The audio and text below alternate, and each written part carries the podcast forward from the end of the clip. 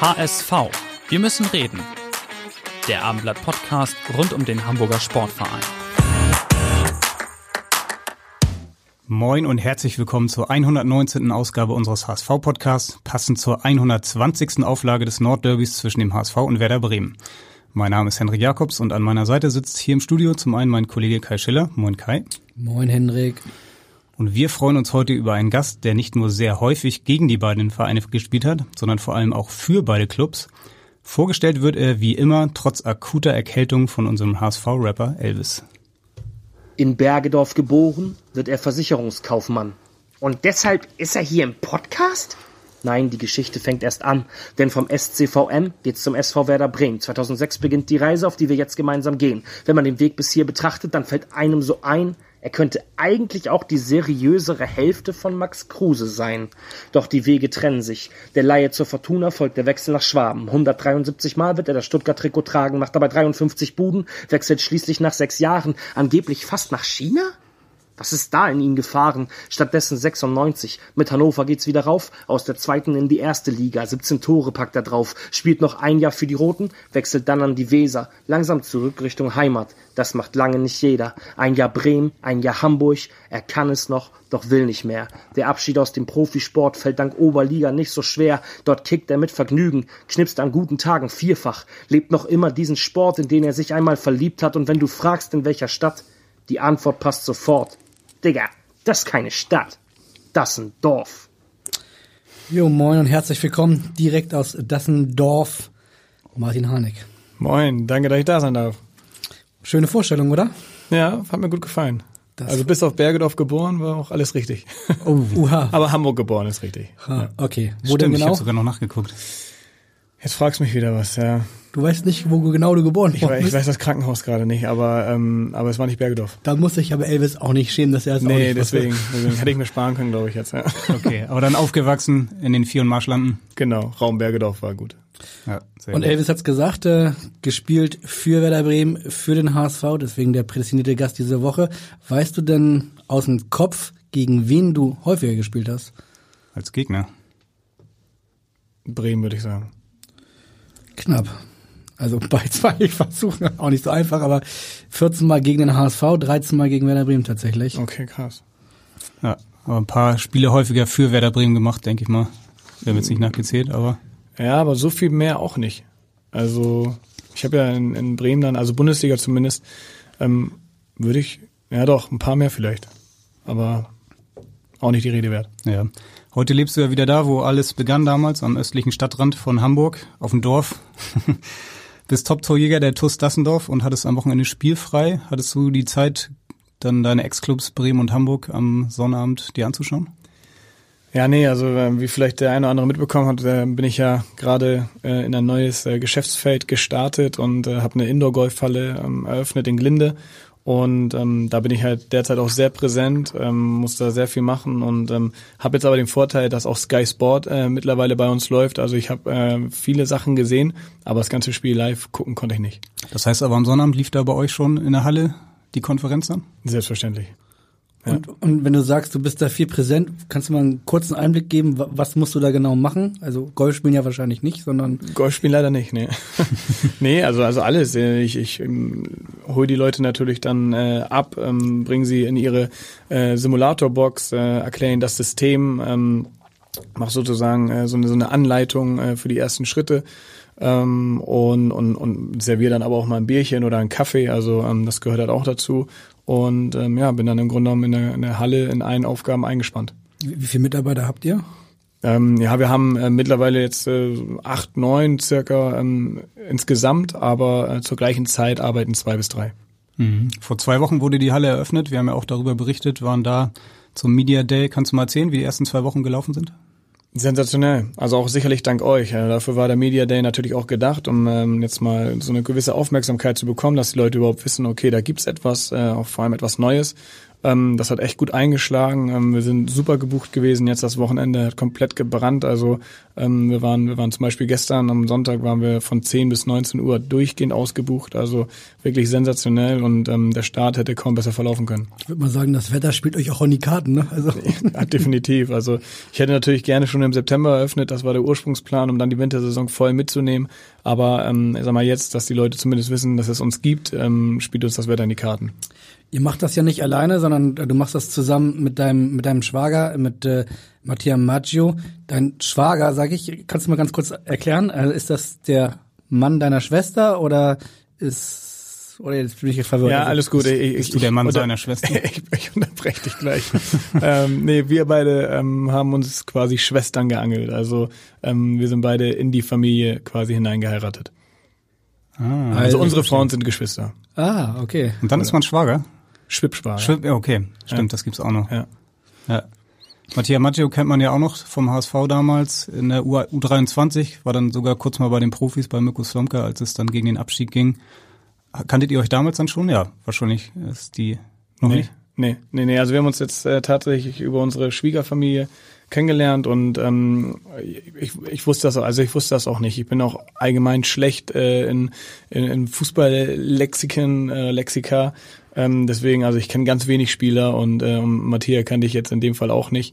Ähm, aber wir haben schon jetzt festgestellt, dass wir viele, viele Parallelen haben. Und deswegen kann natürlich es auch nicht fehlen, dass er auch uns eine Frage für dich geschickt hat und die kommt jetzt. Hey Hanno, hier ist der berühmte Harnik-Schwager Maggio. Ich habe zwei wichtige Fragen an dich. Was meinst du, wären wir in der Bundesliga genauso ein Dream Team wie jetzt in der Oberliga? Und die zweite Frage, sehr ehrlich, du hättest lieber meine Nase als deine. Das musst du jetzt zugeben. Ja, Matthias Maggio, nicht nur dein Schwager und Geschäftspartner, sondern auch Sturmpartner bei der TuS Dassendorf und äh, ja, hat gleich zwei Fragen. Wo willst du anfangen? Mit dem Dream Team oder doch bei der Nase? Ja, wir glänzen beide nicht mit einer wunderschönen Nase, muss man wirklich sagen. Also, ähm, aber seine möchte ich auch nicht haben. Also es ist äh, definitiv äh, sind wir da, sind wir da jetzt nicht, ähm, ja, nicht, de nicht dezent äh, bekleidet, was das angeht. Ähm, und, und zu der zweiten Frage ist es wirklich so, ähm, dass wir sehr gut harmonieren. Ähm, das liegt auch sicherlich an, an der privaten Verbundenheit. Das ist einfach so. Ähm, und, und in der Bundesliga muss man wirklich sagen, also ähm, das Potenzial, was äh, Mattia hat, äh, ist schon ist schon außergewöhnlich. Also ich habe ihn mal verglichen ähm, mit Marko Arnautovic, ähm, weil er eigentlich alles hat. Ne? Er hat ein Kopfballspiel, er hat Speed, er hat Power, er hat einen rechten, er hat einen linken Fuß, er hat einen super Abschluss. Also ähm, wundert mich nicht, dass er, dass er definitiv am Profifußball angeklopft hat. Ähm, und, und dass es dann am Ende nicht gereicht hat, äh, da, da gehört dann auch vor allem oft der Faktor Glück dazu. Und ähm, den hat er dann nicht. Er hat das alles, aber hat in dieser Saison nur zehn Tore geschossen. Du hast 28 geschossen. Also was fehlt da zwischen 28 und 10? Die Position. Ah, okay, also ich bin ich bin halt äh, im Zentrum und er häufig über den Flügel und ähm, es ist einfach so, dass ich dann häufig äh, das letzte Glied in der Kette bin und ähm, und super bedient werde von den Jungs und natürlich auch von Matthias. Also ähm, das das muss man einfach sagen. Also ich glaube, wenn er jetzt noch zentraler spielen würde, hätte er noch ein paar Buden mehr. Mhm. Die, die Nasen haben wir gerade schon angesprochen. Bei mir hat man immer gesagt Charakternase. Aber gut, das nur nebenbei. Auf jeden Fall hattest du immer ein sehr gutes Näschen für Tore und hast es auch jetzt noch. Ähm, ihr steht wieder auf Platz eins mit Dassendorf. Wie sieht's eigentlich aus? Wollt ihr vielleicht dann doch mal aufsteigen oder ist das nach wie vor kein Thema für, für Dassendorf, die Regionalliga? Nee, also es ist, das ist kein Thema und ähm, das ist ja nicht nur bei uns so. Also uns wird zwar immer vorgehalten, äh, wir, wir, wir dominieren die Liga, aber, aber gehen nie hoch. Ähm, es melden ganz viele andere Mannschaften auch nicht. Also in, am Ende sind es vielleicht zwei oder drei, die sich da mal trauen, äh, oben anzuklopfen. Und ähm, das Problem ist einfach, oder liegt einfach bei der DFL, die, die Auflagen, ähm, die sie dann zumindest im zweiten Jahr Regionalliga äh, von einem verlangen, das äh, ist für die Infrastruktur in Dassendorf einfach nicht stemmbar und, ähm, und dann als Konsequenz in irgendein anderes Stadion zu ziehen, ähm, für einen Dorfverein, der einfach äh, im Schnitt zwei bis 300 Zuschauer hat, ähm, das, das, das lohnt sich nicht. Und man muss ja auch dazu sagen, die Attraktivität jetzt der, der, der Regionalliga hat ja gerade was das Regionale und was das, was, was diesen Derby-Charakter angeht, den wir in der Hamburger Oberliga halt häufig haben, äh, der geht halt auch verloren. Also ähm, da, ja, das passt aus vielen Gründen nicht und, ähm, und mir persönlich ähm, ähm, passt das auch so ganz gut, äh, dass es so ist, weil ich genau diesen Oberliga-Fußball mit dem Aufwand, den wir da betreiben, ähm, bewusst gewählt habe. Das klingt auch so, als wenn du es komplett überhaupt nicht bereust, dass du vor anderthalb Jahren dann deine Profikarriere beendet hast. Du warst 33, also wahrscheinlich wäre ja noch ein bisschen Saft im, im Tank gewesen. Bist du glücklich und zufrieden mit deiner Entscheidung, die, die Karriere dann zu beenden? Ja, definitiv. Also äh, bereut habe ich bis bis heute gar nichts. Ähm, habe da auch wirklich immer ähm, sehr auf meinen auf meinen Bauch und mein Herz gehört, äh, was solche Entscheidungen anging und ähm, und die Entscheidung dann aus dem Profifußball auszusteigen war ja dann auch ähm, quasi serviert. Also dadurch, dass Werder dann gesagt hat, ich hätte ja noch ein laufendes Jahr gehabt bei Werder, dadurch, dass Werder gesagt hat, okay, wir möchten eigentlich äh, sportlich nicht mehr oder wir planen sportlich nicht mehr mit dir, ähm, jagen dich jetzt aber auch nicht vom Hof, aber dann, dann habe ich natürlich auch äh, diese Steilvorlage angenommen und gesagt, okay, komm, dann, dann ist es halt jetzt so. Ne? Also ich hätte jetzt wenn noch ein Jahr gependelt ähm, nach, nach Bremen und hätte da auch nochmal Vollgas gegeben, ähm, weil ich es natürlich auch reizvoll gefunden hätte, da nochmal ähm, durchzustarten aber aber das war halt nicht gewollt und ähm, und, und dementsprechend wurde mir die Entscheidung so ein bisschen nahegelegt und ich habe dann zugegriffen und äh, war dann war dann für mich völlig in Ordnung. So alte bin ich nicht, dass ich jetzt irgendwie äh, sage, okay, meine Karriere muss jetzt irgendwie äh, super geil enden und äh, und, und zögere sie irgendwie noch künstlich hinaus, sondern habe dann gesagt, okay, dann verlege ich die Prioritäten weg vom Profifußball äh, hin zum äh, unternehmerischen und ähm, ja, und, und damit bin ich jetzt auch gerade wirklich sehr, sehr ausgelastet, mehr denn je, aber auch zufrieden. Gab es nicht vielleicht auch nochmal den Gedanken, nochmal ins Ausland zu gehen und vielleicht dann doch nochmal ein paar Mark zu verdienen auf, oh ja, am Ende der Karriere? Zwischendurch gab es ja auch mal die Option China, hat Elvis gesagt vorher. Natürlich auch viel Geld, aber du hast ja schon mal erzählt, dass das dann für dich, als du da warst, überhaupt nicht in Frage kam. Wie war das jetzt? Ähm, Gab es da nochmal Optionen oder war das dann für dich auch gar kein Thema mehr? Nee, war kein Thema mehr. Also ähm, muss zu dieser China-Geschichte sagen, dass es natürlich immer alles äh, sehr, sehr romantisch und sympathisch klingt. Ähm, aber ich hab, muss auch immer betonen, ich war da und habe es mir angeguckt, weil ich halt auch gesagt habe, äh, so viel Geld ähm, lehne ich nicht einfach aus der Ferne ab, sondern äh, schaue es mir an. Und äh, natürlich wäre wäre der, hätte es, wäre es eine rein finanzielle Entscheidung gewesen. Aber ähm, als ich dann da war und diese Entscheidung auch für meine junge Familie damals treffen musste, ähm, war mir klar, nee, das, das, das ist nicht das Leben, was wir führen können für kein Geld der Welt. Helfen also, noch mal kurz, war das Peking oder wo war das? Nee, das war, ähm, ach Mensch, wie heißt, wie hieß das jetzt, wo Felix Magath war, äh, also Felix Magath war Trainer. Ähm, also es war, war eine Provinz mit über Wahrscheinlich 10 Millionen mit, mit über 8 Millionen Einwohner, genau, genau. Und ähm, ich, ich komme jetzt gerade auf den Namen nicht, genauso vergesslich wie mit dem Geburtsort. Also ähm, aber, aber, aber wie gesagt, es war halt irgendwie ähm, Mitte China und ähm, halt, ähm, ja, also wirklich, wirklich Provinz. Es war jetzt nicht Hongkong, es war jetzt nicht äh, irgendwie Shanghai, sondern halt äh, eine, andere Stadt. Aber bist du mit der kompletten Familie rüber und deine Frau hat sich das auch angeguckt oder hast du erstmal sozusagen, was du die Vorhuten hast, geguckt, ob ja. das überhaupt in Frage käme? Genau, ich war nur mit meinem Berater äh, rüber und ähm, musste die Entscheidung halt für meine für meine Frau und meine damalige drei Monate alte Tochter äh, treffen und äh, sie hat gesagt, entscheide du, wir wir gehen das voll mit ähm, und und sind aber auch überhaupt nicht traurig, wenn du wenn du nein sagst und ähm, dann habe ich einfach gemerkt, okay, nee, das das ist das entspricht nicht unserem Leben. Ähm, wir sind halt auch äh, auch gerade gerade mit Hunden, mit Pferden, das, das hätten wir alles auch dann für die zweieinhalb Jahre oder was hinter uns lassen müssen und hätten uns da wirklich quasi rein aufs Business konzentriert. Und, ähm, und, und das war es mir einfach nicht wert. Und ähm, genau diese Art von Priorität habe ich jetzt auch am Ende meiner Karriere getroffen, dass ich gesagt habe, okay, ähm, ich hätte auf jeden Fall noch ein Jahr HSV gemacht, ich hätte noch das Jahr in Bremen äh, erfüllt, ähm, weil ich dann alles von hier aus hätte machen können. Aber wir haben gesagt, okay, wenn wir nach Hamburg zurückkehren, dann wollen wir in Hamburg auch bleiben. Wir wollen unsere Kinder integrieren äh, in der Gemeinde, in der sie dann jetzt auch hoffentlich die nächsten Jahre aufwachsen. Und, äh, und da wollten wir sie jetzt nicht nochmal rausreißen und äh, deswegen war das Thema Ausland und auch selbst ähm, irgendwie innerhalb Deutschlands ähm, keine Option für mich.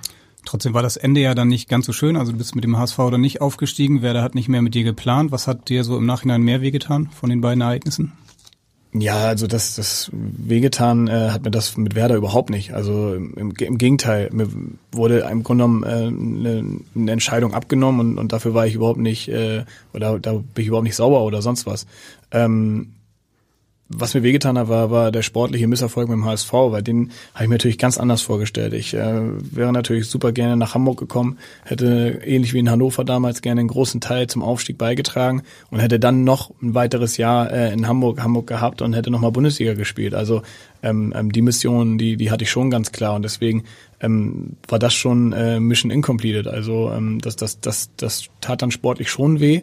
Ähm, aber auch, wie gesagt, da hat dann der HSV auch danach gesagt, auch gerade mit dem neuen Trainer, äh, mit Daniel Thune, ähm, die wollten dann halt nicht mehr, haben dann halt auch nicht mehr mit mir geplant und, ähm, und dann war es auch okay. Also wie gesagt, also das, das ist dann halt auch ein Job und ähm, da wurden die Entscheidungen so getroffen, in Bremen sowie in Hamburg und ähm, dann ist es so. Wenn du das so erzählst, äh, das, das klingt alles plausibel, aber ist das eigentlich die ganze Karriere so gewesen und muss man sich darauf einstellen, dass es halt dann eben auch nicht nur Passion ist, sondern eben ein Job und, und, und professionell sein und, und dann Entscheidung geht nicht mehr, dann akzeptieren, nächstes Ziel und so weiter. Muss man sich das manchmal so ein bisschen klar machen, dass es ein Job ist? Ja, also ich musste mir das äh, nicht klar machen, sondern ich habe es eigentlich relativ dann schnell auch äh, so kennengelernt und es ist ein Business, keine Frage und deswegen ähm, habe ich auch immer äh, in den letzten Jahren gesagt, ich werde nie ein Wappenküsser sein, weil ähm, das in der Fußballwelt so schnell geht. Das ist ja nicht immer deine Entscheidung, wo du wo du spielst, wo du bleibst, ähm, wo du verlängerst, sondern äh, da gehören halt meistens viele viele Faktoren dazu. Max Kruse ist gerade das beste Beispiel.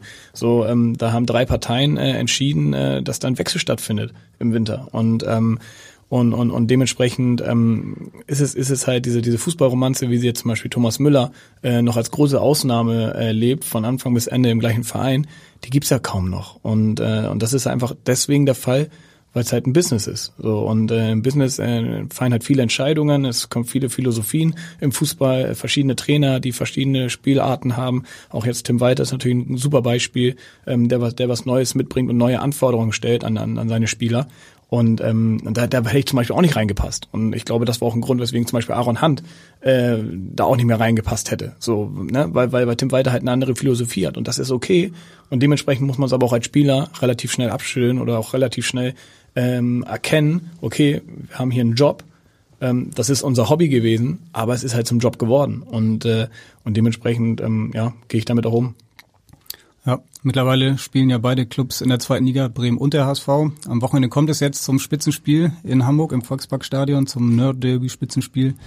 Im Hinspiel warst du als Sport 1-Experte dabei in Bremen. Bist du jetzt auch wieder am Start?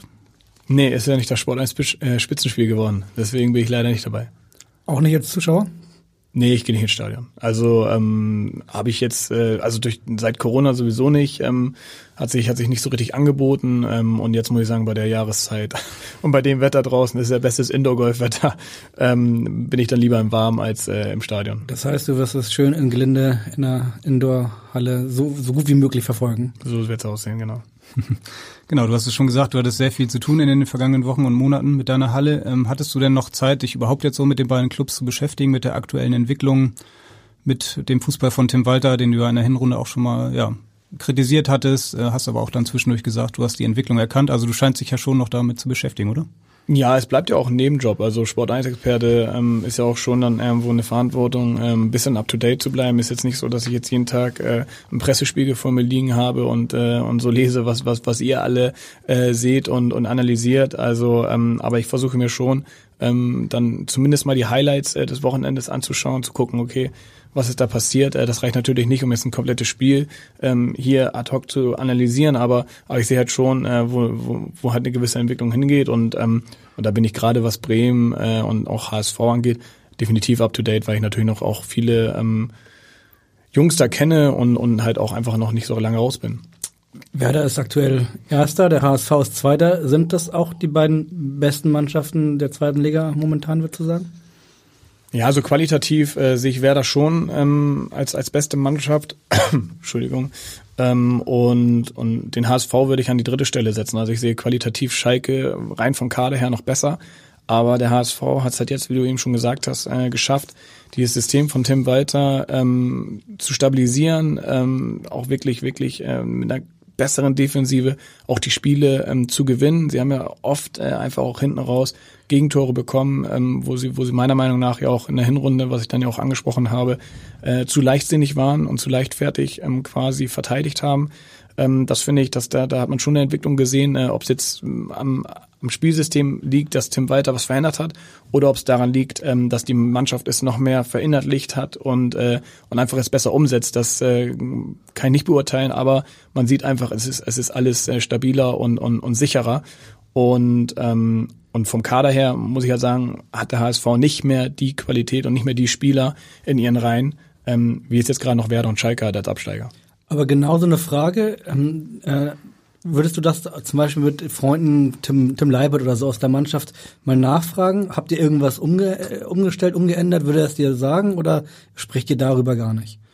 Ja, also so so so intensiv äh, frage ich da jetzt nicht nach oder oder oder beschäftige mich damit. Also ähm, finde ich auch immer auch immer schwierig. Da, dadurch, dass ich halt diese Expertenrolle auch innehabe, ähm, möchte ich da jetzt eigentlich nicht so irgendwie als als als als Insider wissen oder sowas äh, glänzen und deswegen ähm, stelle ich die Frage auch gar nicht. Also mich hat schon interessiert, ey, ähm, worauf liegt denn der Fokus und da, dafür brauche ich aber keine, ähm, keine, keine Antwort von einem, von einem Tim Leibold, sondern das sieht man ja. Also der Fokus liegt auf Offensivfußball und auf, äh, und auf die Offensive und das hat man auch gesehen. Die Defensive hat gelitten, aber wie gesagt, genau diese Balance ähm, hat sich jetzt gefunden und äh, spiegelt sich auch in den Ergebnissen wieder.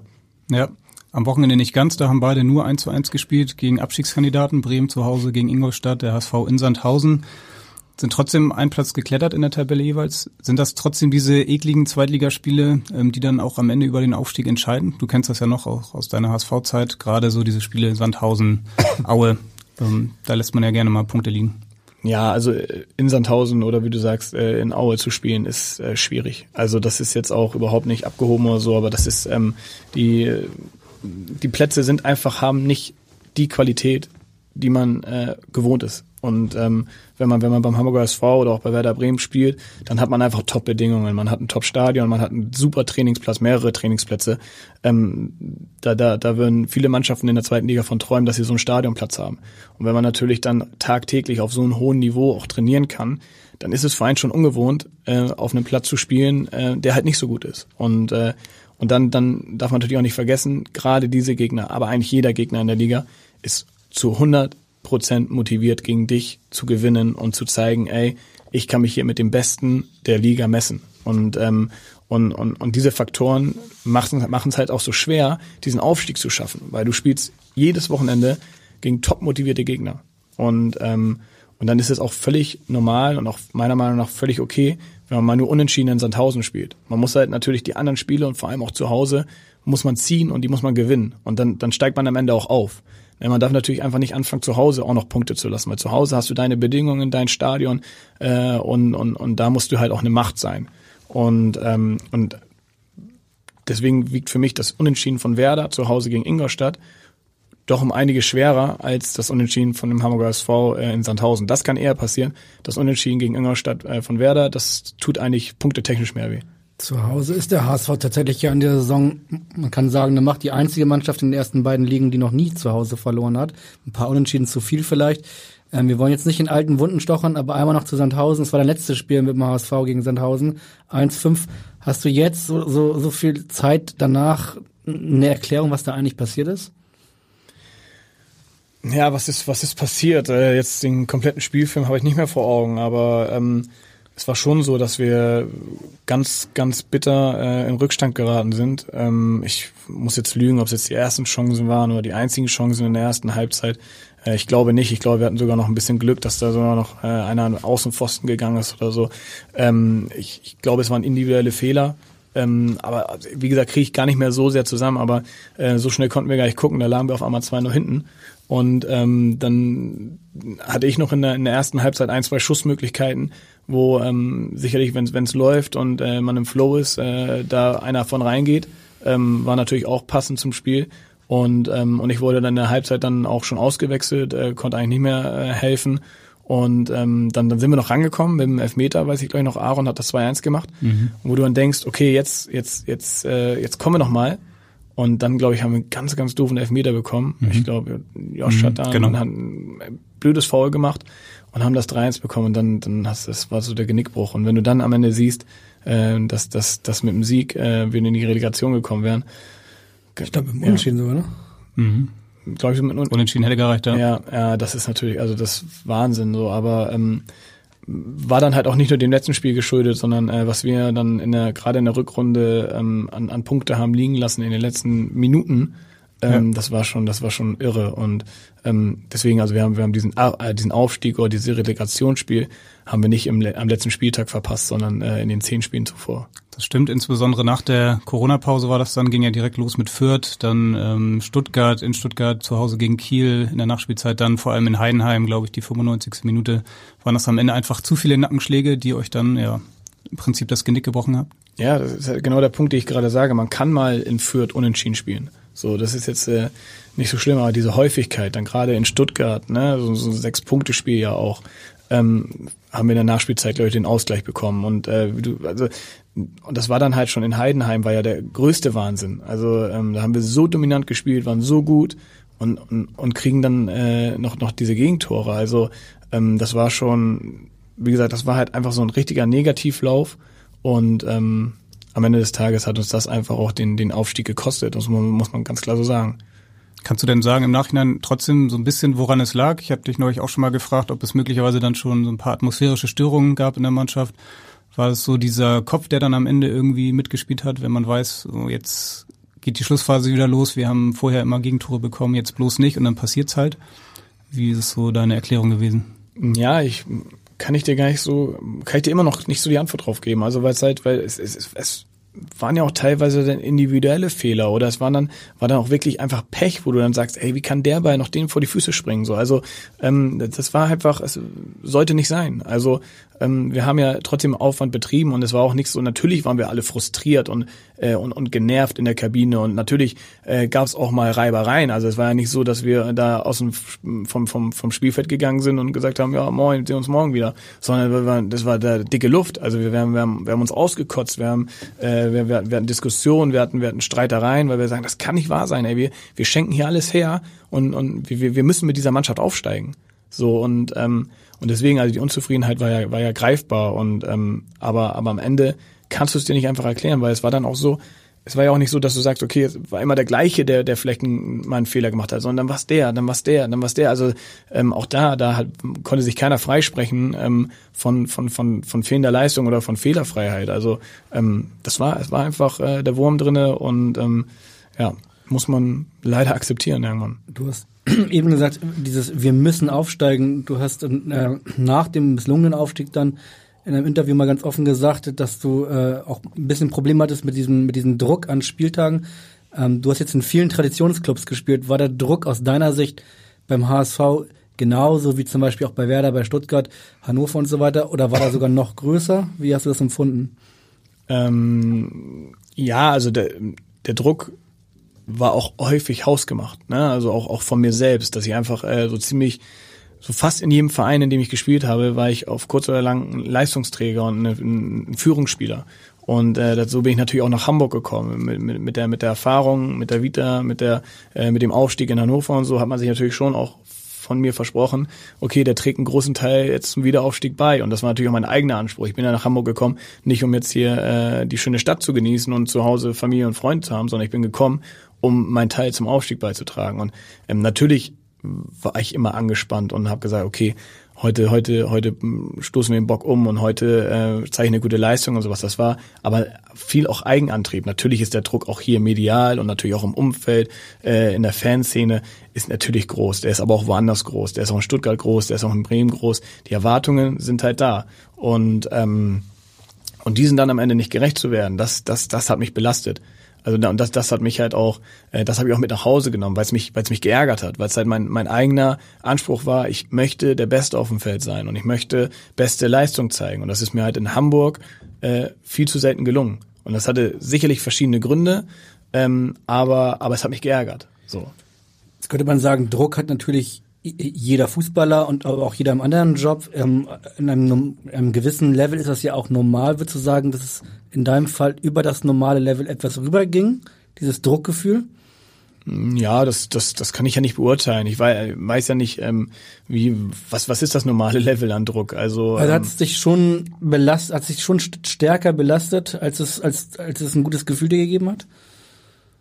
Ja, es war ja auch, es war ja, war ja im Grunde genommen wie ein Rausch. Also wenn es umgekehrt, wenn es gut lief, war es ja, war es ja sowas von positiv, dass es dich ja äh, beflügelt, so eine, so eine Situation. Und wo du, wenn du dann diesen Druck meisterst und auch erfolgreich bist, ähm, dann, dann, dann ist es das Geilste überhaupt. Und dann, dann, dann, dann, dann, fliegst du durch die Tage oder durch die Woche.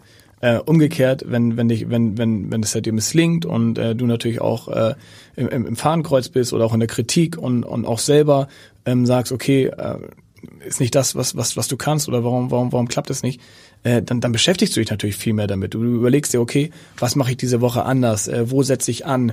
Ähm, was könnte mir gut tun? Äh, was esse ich? Äh, wie früh gehe ich schlafen? Woran liegt es? Also du hinterfragst ja alles automatisch. Ne? Wenn es läuft, hinterfragst du gar nichts. So, ne? Oder wenig. So, dann, dann, dann, dann lässt du es laufen, dann machst du es einfach genauso wie letzte Woche und gut ist. So, aber, aber das ist ja dieses, diese, dieser, ähm, dieses Negativerlebnis ist ja so, dass du anfängst, Dinge oder du wirst ja aktiv, indem du sagst, okay, ich möchte jetzt was verändern oder ich muss was verändern und das machst du ja auch wieder so anstrengend. Ne? Das machst du ja nicht nur dann in der Kabine, dass du sagst, okay, äh, keine Ahnung, ich mache noch eine halbe Stunde länger Torschuss, um diese Torflaute zu beenden, sondern du bist ja auch dann zu Hause. Ich versuche früher schlafen zu gehen. Ah, die Kinder äh, waren diese Nacht auch anstrengend. Äh, dann hast du schon irgendwie automatisch ein, im Kopf ein kleines Alibi oder oder schlechte Laune und sonst was. Also ähm, ich habe es halt leider nicht geschafft, äh, dieses Thema Fußball, diesen Job äh, in der Kabine zu lassen, sondern ich habe ihn halt auch häufig mit nach Hause genommen. Ja, ist interessant, weil du hast ja wirklich auch eine lange Karriere ähm, ja, durchlebt, hast mit Österreich 68 Länderspiele, glaube ich, gemacht, hast bei einer EM gespielt, gegen Cristiano Ronaldo, mit, gegen Portugal im DFB-Pokalfinale gespielt, Europa League.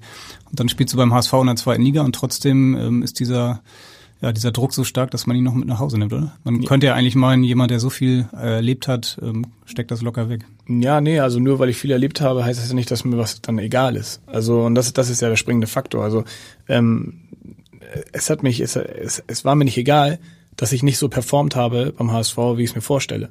Und, äh, und deswegen habe ich mich damit beschäftigt, weil ich natürlich alles dafür tun wollte, es zu ändern. Also ich wollte einfach, ich wollte einfach besser spielen, ich wollte einfach zeigen, äh, dass ich, dass ich es viel besser kann. Und das ist mir halt viel zu selten gelungen. Und ähm, wenn ich daran denke, wie meine ersten Spiele beim Hamburger SV waren, sei es jetzt äh, die paar Minuten in, äh, auf St. Pauli, sei es jetzt mhm. äh, das Spiel gegen Aue hier zu Hause. 6 zu 2 äh, gegen Stuttgart, auch Genau, das, genau, genau. Aber das war, das, das Verhältnis zwischen guten Spielen und schlechten Spielen war halt nicht so, wie ich es mir vorstelle. Also und ähm, und wie sich halt auch wahrscheinlich alle anderen auch vorgestellt haben und äh, und das macht einen einfach unzufrieden und das nimmt man mit nach Hause, wenn man das einfach hinterfragt und denkt, okay, was kann ich tun, äh, damit es nächste Woche besser wird. Das ist ja ein sehr privates Thema. Würdest du dir wünschen, dass man da eigentlich mehr drüber redet? Ich erinnere mich zum Beispiel auch, den kennst du ja auch sehr gut, an Per Mertesacker, der ähnliches und vielleicht sogar noch ein bisschen stärker berichtet hat. Ähm, oder sagst du, ja, ist ja schön und gut, dass wir jetzt mal kurz das anschneiden, aber hört mal zu, äh, das ist jetzt auch ein bisschen mein Ding und dann ist auch irgendwann gut. Das ist jedem seine Sache. Also ähm, es ist natürlich so, ich ähm, man also ich habe bewusst äh, diese, diese Themen offen kommuniziert nach der Karriere, weil ich einfach gesagt habe, okay, ich möchte, ich möchte da jetzt kein, nicht nach, nach einem Alibi suchen oder ich möchte jetzt nicht anfangen, dass die Leute mehr Verständnis für mich haben, sondern es ist der Job. Es ist der Job und das, genau diese Facetten gehören zu diesem Job dazu. Und dementsprechend brauche ich da jetzt nicht irgendwie äh, so offen mit umgehen, weil es ändert am Ende eh nichts. Ne? Also im Gegenteil, du machst dich vielleicht sogar noch angreifbarer oder oder oder dir wird sogar äh, unterstellt, mh, hm, der ist gar nicht so belastbar, wie er wie er wirkt. So und und vielleicht dann trifft dann der Trainer sogar eine Entscheidung und sagt, hm, nee, komm, äh, der der der macht sich so viele Gedanken gerade, den den stelle ich nicht auf. Weil da, damit ist mir dann ja auch nicht geholfen. Da, damit kann ich die Situation auch nicht verändern. Und ähm, und dementsprechend ähm, auch Per hat es ja auch erst nach der Karriere so offen kommuniziert. Genau, aber und, wenn ich nachfragen darf, öffentlich kommunizieren und intern kommunizieren ist ja auch noch ein Unterschied. Also hast du das Gefühl, während der Karriere, während diesen ganzen Clubs und Länderspielen, was Henrik eben angesprochen hat, dass du intern da richtig mit umgehen konntest und mit den Menschen sprechen konntest oder wolltest du das nicht, um eben keine Schwäche zu zeigen oder Angriffsfläche zu zeigen?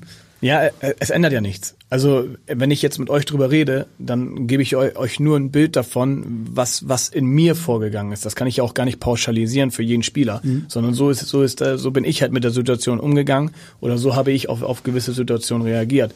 Ähm, das ändert ja nichts an dem an dem Geschäft. Also ich verändere mit diesen Aussagen ja äh, weder weder die Drucksituation im Stadion noch die Drucksituation innerhalb der Mannschaft. Also du schaffst aber ein Bewusstsein vielleicht, was ja gar, gar nicht schlecht wäre. Ja, aber wo, wo wird das hingehen? Also das, das, das wird nichts ändern. Also sag ich dir jetzt schon, wo, welches Bewusstsein hast du dadurch? Würdest du jetzt äh, den Spieler äh, am Ende, am Ende des Spieltags äh, anders, anders kritisieren, weil du glaubst, äh, ah, okay, der, der hat das jetzt die Woche mit sich rumgetragen, dann gebe ich ihm meine Note besser oder oder oder bin mal sanfter. Es ist das Geschäft. Es ist dieses dieses Geschäft, was dazugehört und deswegen ist es halt auch unter anderem auch so gut bezahlt, weil es halt einfach ganz viele gar nicht schaffen, äh, das damit umzugehen und das zu kompensieren. So und die wenigen, die es schaffen, heißt noch lange nicht, dass es denen egal ist. So ich habe es ja geschafft, jahrelang mit diesem Geschäft umzugehen und trotzdem hat es mich belastet in schwierigen Phasen. In guten Phasen ja, wie schon eben gesagt, nicht. Also ähm, deswegen, also es, es wird nichts ändern. Also das, da bin ich mir ganz sicher. Geschäft ist ein gutes Stichwort. Du bist ja jetzt Unternehmer, hast deine eigenen Geschäfte, hast deine eigenen Mitarbeiter. Spürst du da eigentlich auch Druck oder ähm, ist das etwas anderes? Ist das nicht vergleichbar mit dem Leistungssport? Das ist definitiv vergleichbar. Also deswegen, ich äh, sage auch nicht, dass ein Unternehmer oder ein Angestellter oder oder sonst was äh, nicht ähnliche Drucksituationen durchleben. Also wenn wenn wenn du äh, äh, ein Vertriebler bist und äh, du musst am Ende des Jahres Verkaufszahlen liefern, ähm, womit du deinen Bonus bekommst und mit diesem Bonus äh, deine Familie oder den Familienurlaub äh, finanzierst, dann hast du auch Druck. Also dann, dann, dann, dann bist du ja auch in der Drucksituation und nimmst das auch mit nach Hause und sagst, ey, warum hat der Kunde heute nicht angebissen?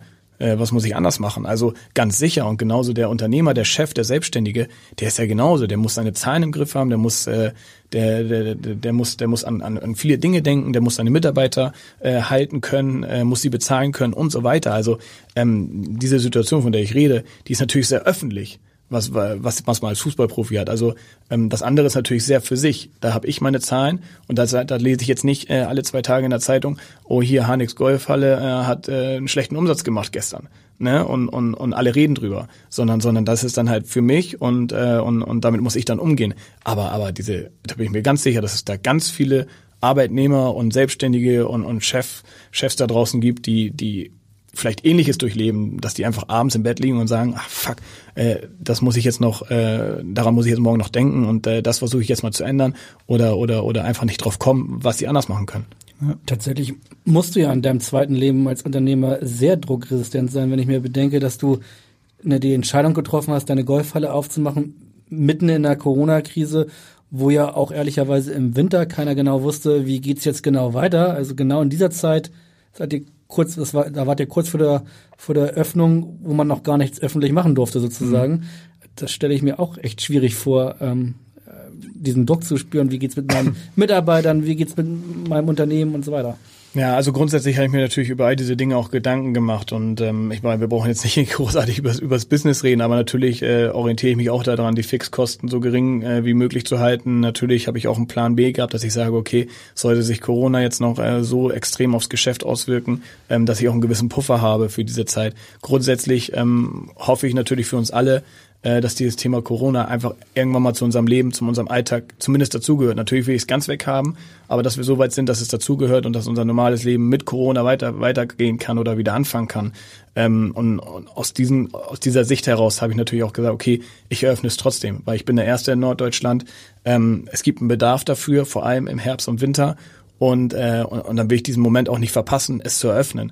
Aber ich gebe dir recht, Corona ist natürlich auch jetzt heute noch nicht kalkulierbar. Auch wenn es jetzt gerade wieder einen ganz guten Trend äh, gibt, ähm, ist, es, ist es halt schwierig. Aber genau aus diesem Grund habe ich ja gesagt, okay, ähm, ich versuche die Fixkosten so klein wie möglich zu halten, um halt auch dann auf Schließungen oder ähnliches äh, reagieren zu können und zu sagen, okay, ähm, da, damit muss ich planen und, und das ist dann mein Puffer, den ich habe. Und da habe ich natürlich auch den Vorteil aus meiner Fußballkarriere, da ich natürlich auch einen gewissen finanziellen Puffer mitbringe, ähm, um auf sowas reagieren zu können. Das ist natürlich für einen, sag mal, normalen, Entschuldigung, für einen normalen ähm, Unternehmer auch schwierig, wenn der seine Existenz auf dieser Selbstständigkeit gründet, in dieser Zeit, muss man natürlich sagen, ist er viel, viel mutiger, weil der dann wirklich abhängig davon ist, bin ich geöffnet oder nicht. Ne? Ich bin auch davon abhängig, aber sicherlich nicht so hart. Mhm. Zu deiner Zeit nach der Profikarriere kommt jetzt unsere nächste Frage und zwar von einem HSV-Mannschaftskollegen, der auch immer noch aktuell dabei ist. Hanno, ich grüße dich. Hier spricht der Leibe, dein ehemaliger Mitspieler, der dir jedes zweite Training ein Beini verpasst hat. Du wirst dich dran erinnern. Hanno, ich habe eine Frage und zwar, du bist ja jetzt mehr oder weniger im Ruhestand, zumindest nicht mehr ähm, ganz oben ähm, auf der höchsten Fußballebene aktiv. Deswegen wollte ich dich mal fragen, was vermisst du denn am meisten? Sind es die Spiele, sind es die Zuschauer, sind's, äh, ist es das Kabinenleben? Würde mich mal interessieren. Bleib so wie du bist und ähm, wir sehen uns. Schleichwerbung beim Golfen. Hanno, hau rein und bis bald. Schöne Grüße von Tim Leibold, aktuell noch mit seinem Kreuzbandriss außer Gefecht gesetzt, aber schaut demnächst mal in der Golfhalle vorbei oder hat er schon? Nee, hat er noch nicht. Also ähm, ich bin auch noch nicht dazu gekommen, die Jungs einzuladen. Also jetzt die ersten zwei Wochen waren echt äh, tough. Aber ähm, ja, Gute Was mit Fragen. dem, mit dem Beini können wir noch klären oder können ist, wir direkt zur... Ja, ist natürlich Quatsch. Weiß, er weiß er auch selber, hat er selber gelacht, deswegen, ähm, das, ist, das ist Quatsch. Also da habe ich schon die Beine mal zugemacht. Ich weiß, dass er äh, gerne darauf geht, also er ist schon, schon, schon fieser Bock auf dem Platz, aber, ähm, aber da habe ich schon aufgepasst. Also ähm, ich kann mich eher an andere Situationen erinnern, wo er dann gejammert hat, weil er dann mal ein bisschen Körper von mir bekommen hat und dann mal zwei Meter weiter geflogen ist. ähm, aber es ist, wenn du 1,50 bist, dann ist das halt so.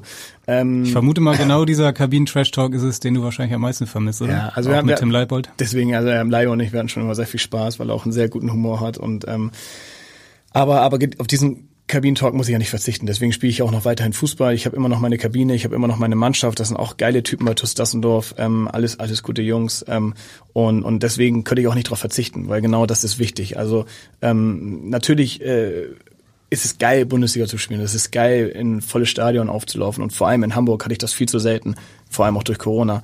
Ähm, aber, aber, aber all das ähm, ist nicht aufzuwiegen mit dem Spaß, den du in der Kabine hast. Dieses, äh, dieses, dieses Miteinander, dieses, dieses gegen, gegenseitig aufziehen, dieses auch miteinander auch mal streiten und diskutieren. Aber all das habe ich in Dassendorf auch. Und, ähm, und deswegen, also, also dem, dem das, das würde ich auch nie vermissen wollen. Tim Leibold ist äh, mit Nürnberg aufgestiegen, du bist mit Hannover aufgestiegen. Ähm, was ist aus deiner Sicht die wichtigste Zutat, um mit so einem großen Traditionsclub es dann am Ende doch zu schaffen?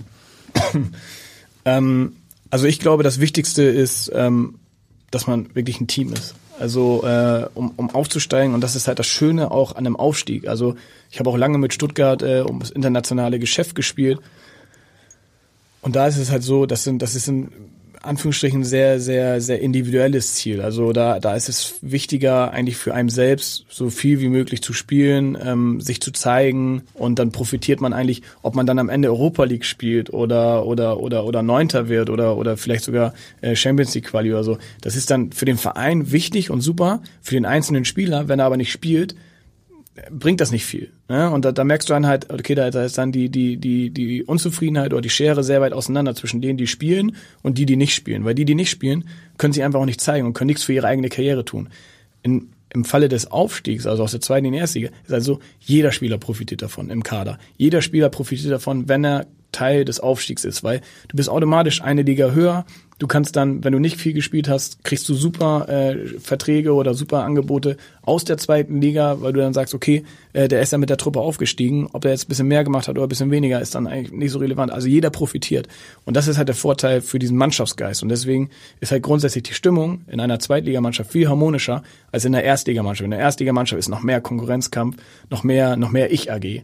Und ähm, und das Wichtigste, egal ob Traditionsverein oder nicht, das Wichtigste ist wirklich dieser Zusammenhalt. Und das ist halt auch vielleicht ein Grund in unserem Jahr durch Corona, wir konnten kaum was zusammen machen außerhalb des Platzes.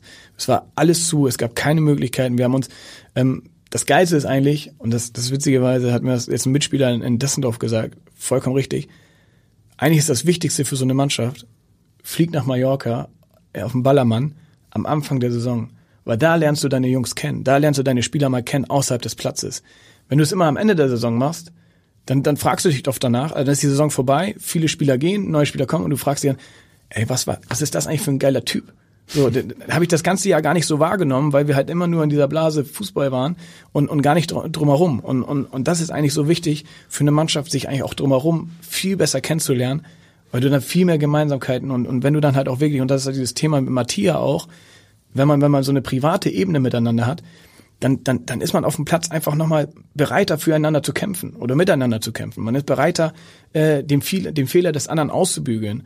Und man, man, man ist bereiter, auch, auch Fehler zu verzeihen. Und wenn man sich dann halt nicht so gut kennt und nur so eine berufliche Basis hat, dann ist es halt so, dann, und dann sieht man es halt auch, dann wird abgewunken, dann, ach, der geht mir sowieso die ganze Zeit schon auf den Sack.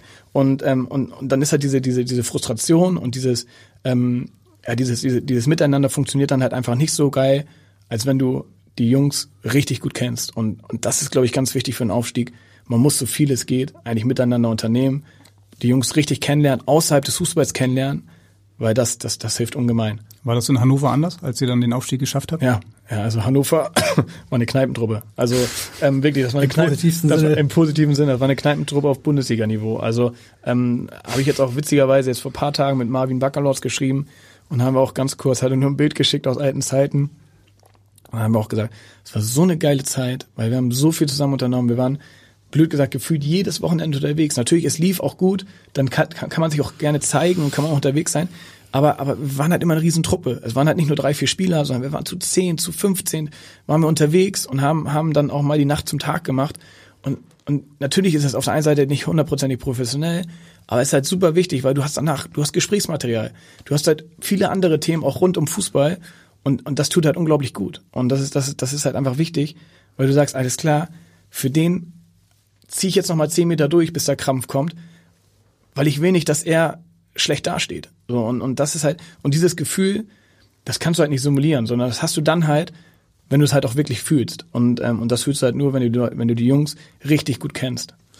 Dein Sturmpartner war, war, war Füllkrug, war der dann auch sozusagen am Tresen dein Partner, kann man das, kann man das so sagen? Also Man könnte sich es vorstellen.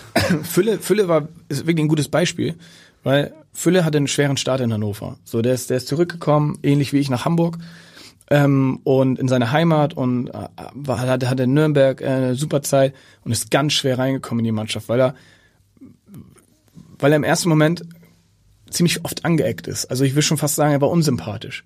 Und, ähm, ich habe ihn da schon relativ schnell an die Hand genommen und habe gesagt, ey Fülle, äh, so kannst du nicht und das geht nicht und das kommt halt scheiße an. Und die Jungs ähm, waren genervt. Die Jungs waren wirklich am Anfang genervt von ihm und haben gesagt, ey, kann, also so blöd gesagt, für den reiße ich mir nicht den Arsch auf. Ne? So ist das halt einfach.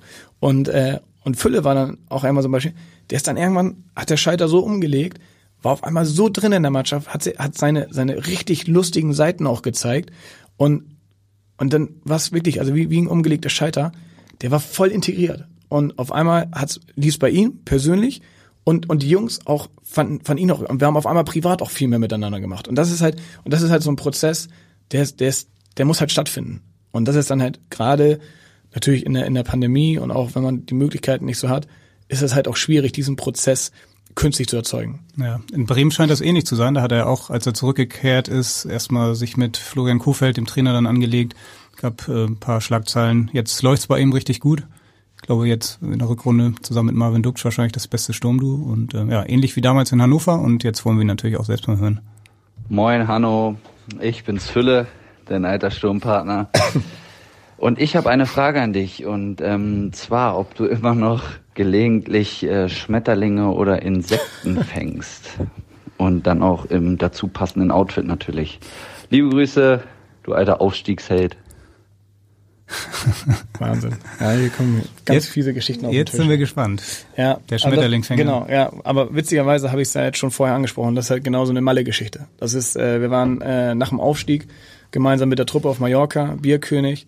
Und, ähm, und aufgrund meiner Nase habe ich halt auch einen gewissen Wiedererkennungswert. Und äh, ich hatte halt, ich wollte einfach nur auf Malle nur Spaß haben und wollte jetzt nicht irgendwie durch den Bierkönig laufen und von jedem angequatscht und von jedem angesabbelt werden, sondern ich wollte nur Spaß haben mit den Leuten.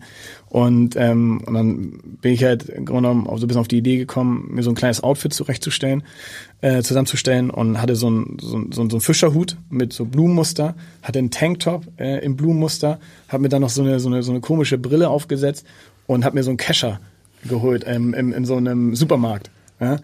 Und bin halt so rein in den Bierkönig und haben dann halt gesagt, ich bin so ein Schmetterlingssammler. Ja, also sah so aus, ich meine, ihr seid ein bisschen älter als ich, aber so Pokémon, Hallo? Pokémon sehen die sehen bei Pokémon, wenn du da so Spieler triffst, so, so, so Insektenvögel oder so, die sahen genauso aus wie ich. Und, ähm, und dann bin ich da halt im Bierkönig rein und irgendwann natürlich auch wirklich ganz guten Pegel gehabt. Wir alle gemeinsam hatten ja auch einen Grund zum Feiern.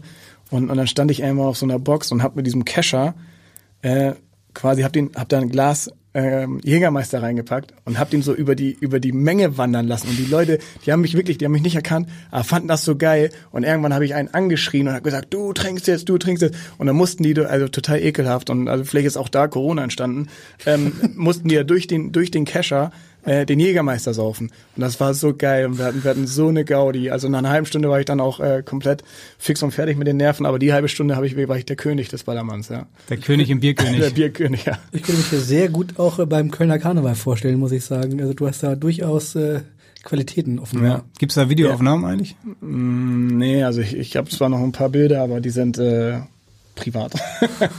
aber, aber ja, aber Karneval ist halt auch so ein Thema. Ich finde das halt großartig. Also wenn man, wenn man sich verkleiden kann und, ähm, und, und man halt einfach sich äh, einer selbst sein kann. Weil es ist einfach so, und das ist natürlich auch der Preis, den du als Fußballprofi zahlst, ähm, ist natürlich die fehlende Privatsphäre und, ähm, und du wirst halt häufig erkannt und wie gesagt, ich hatte dann ja schon eine gewisse Karriere hinter mir, habe dann auch ähm, oft vor der Kamera gestanden, habe äh, hier und da auch gerne mal polarisiert. Äh, die Leute kannten mich und, ähm, und dann ist natürlich für mich auch ähm, unangenehm, ähm, mal wirklich zu feiern, auch vielleicht mal durch den Tisch zu treten, ohne jetzt auszurasten, aber wirklich mal Gas zu geben und dabei die ganze Zeit sich beobachtet zu fühlen. Das ist einfach kein schönes Gefühl. Und, ähm, und, und, und da war es dann halt wirklich so. Da, vielleicht war es mir dann noch irgendwann egal, aber ähm, die, die, die Wiedererkennung hielt sich in Grenzen. Ja, schöne Geschichte. Ich habe am ersten Moment gedacht, als er von Insektenfang äh, gesprochen hat, dass du die Fliegen meinst, die du als Stürmer dann häufig ja. mal verschluckt hast. Da gab es mal so ein schönes Interview glaube bei Sky damals, wo du gesagt hast, du hast während des Spiels drei Fliegen verschluckt und ja. äh, hast dann gesagt, der Trainer Hüb Stevens ging dir auf den Sack. Und, genau, äh, genau. Ja, er war auch, auch absolute Legende, der, der, der Typ, also Hüb Stevens. Ein super, super geiler Typ, ähm, super straight, äh, hat dich angeschrien und zur Sau gemacht und äh, war aber dann auch gleich wieder sofort äh, eine Vaterfigur, wenn du es gebraucht hast und äh, und deswegen und da konnte man auch so reden. Also mit ihm konnte man auch so reden. Also der der fand das cool, der war halt echt äh, oldschool und äh, und und halt wirklich frei raus und dem war das lieber so, äh, dass man mal äh, sich vielleicht im Ton vergreift, was ich aber gar nicht getan habe, weil ich wusste, für ihn ist das fein. Ich bin danach in die Loge hoch und sein und sein Sohn äh, hat mich angesprochen und sagt so, ey, hast du das gerade im Interview gesagt? Und dann sag ich so, ja. Alter, wie geil.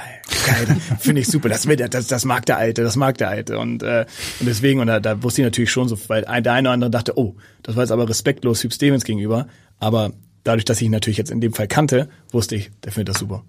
In Stuttgart hast du ja die längste Zeit deiner Karriere verbracht, ähm, aber vielleicht auch die, die, die dunkel, das dunkelste Kapitel mit dem, mit dem Abstieg 2016, kann man das, kann man das so sagen? War das das, der bitterste Moment deiner Karriere? ja, also ähm, ja, doch kann man schon so sagen. Also war natürlich deswegen der bitterste Moment, weil dadurch so diese diese sechs Jahre oder diese fünf Jahre davor eigentlich echt ganz schön getrübt wurden und ähm, ich hatte da eine unglaublich tolle Zeit, ich hatte eine unglaublich erfolgreiche Zeit. Ich war der erfolgreichste Torschütte des Jahrzehnts äh, des, dieses Vereins ähm, und, und, und natürlich in sechs Jahren äh, Zeit auch äh, gut möglich. Aber ich habe wirklich da, ich habe wirklich gut performt und äh, und hatte dann so im Grunde um das letzte Jahr, wo es dann halt auch um den Abstieg äh, oder wo es dann zum Abstieg kam, ähm, hatte ich halt auch. Ich, ich hatte eine Verletzung, ich hatte Riesenprobleme mit dem mit dem mit dem Spielsystem des des, des Trainers am Anfang mit dem des, äh, des Zorniger, Zorniger. Mhm. Ähm, hatte hatte dann einen richtigen Negativlauf, wo ich dann auch viele Chancen habe liegen lassen und, äh, und all das waren natürlich dann so Faktoren, wo ich dann natürlich auch am Ende auch einfach auch Grund des, des, des äh, Führungsspielers und aufgrund äh, meiner Vita oder der Jahre zuvor war ich natürlich dann am Ende auch ein, eines der Gesichter des Abstiegs. Und äh,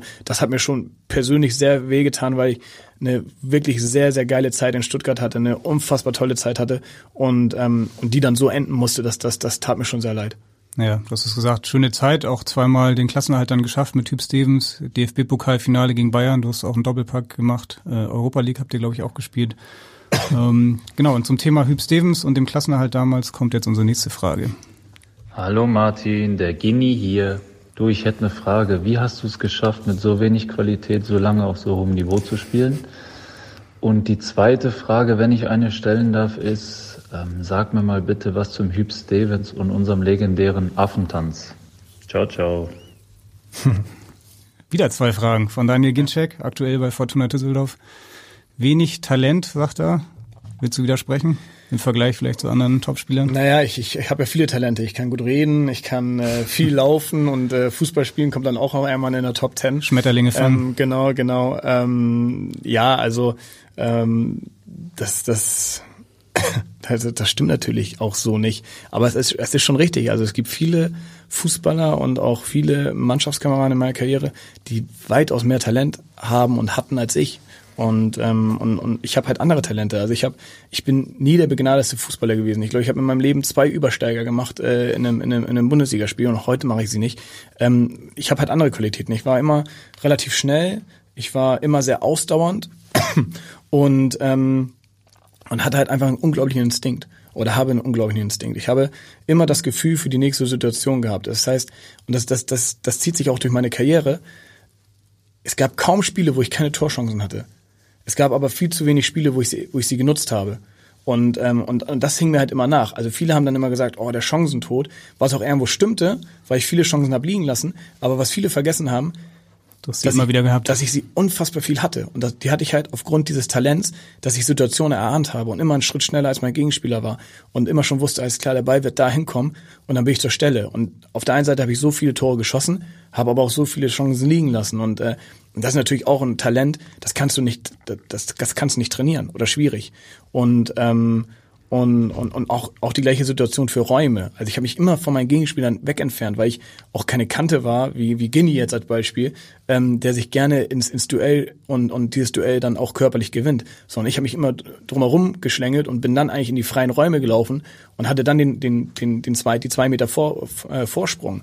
Und ähm, So wie 2015 gegen den HSV, das 2 zu 1, das war, glaube ich, so ein typisches Harnik-Tor und danach hab, seid ihr zur Eckfahne gelaufen und habt den Affentanz gemacht. Genau, Die Affen genau, lassen. Genau, ja, äh, also also deswegen, ich hatte halt auch auch einfach oft die oft das Gefühl für den Rebound, ne, dass ich einfach wusste, alles klar, wenn der jetzt schießt und der Torwart den hält, dann weiß ich ungefähr, wo er hinkommt und dann bin ich da.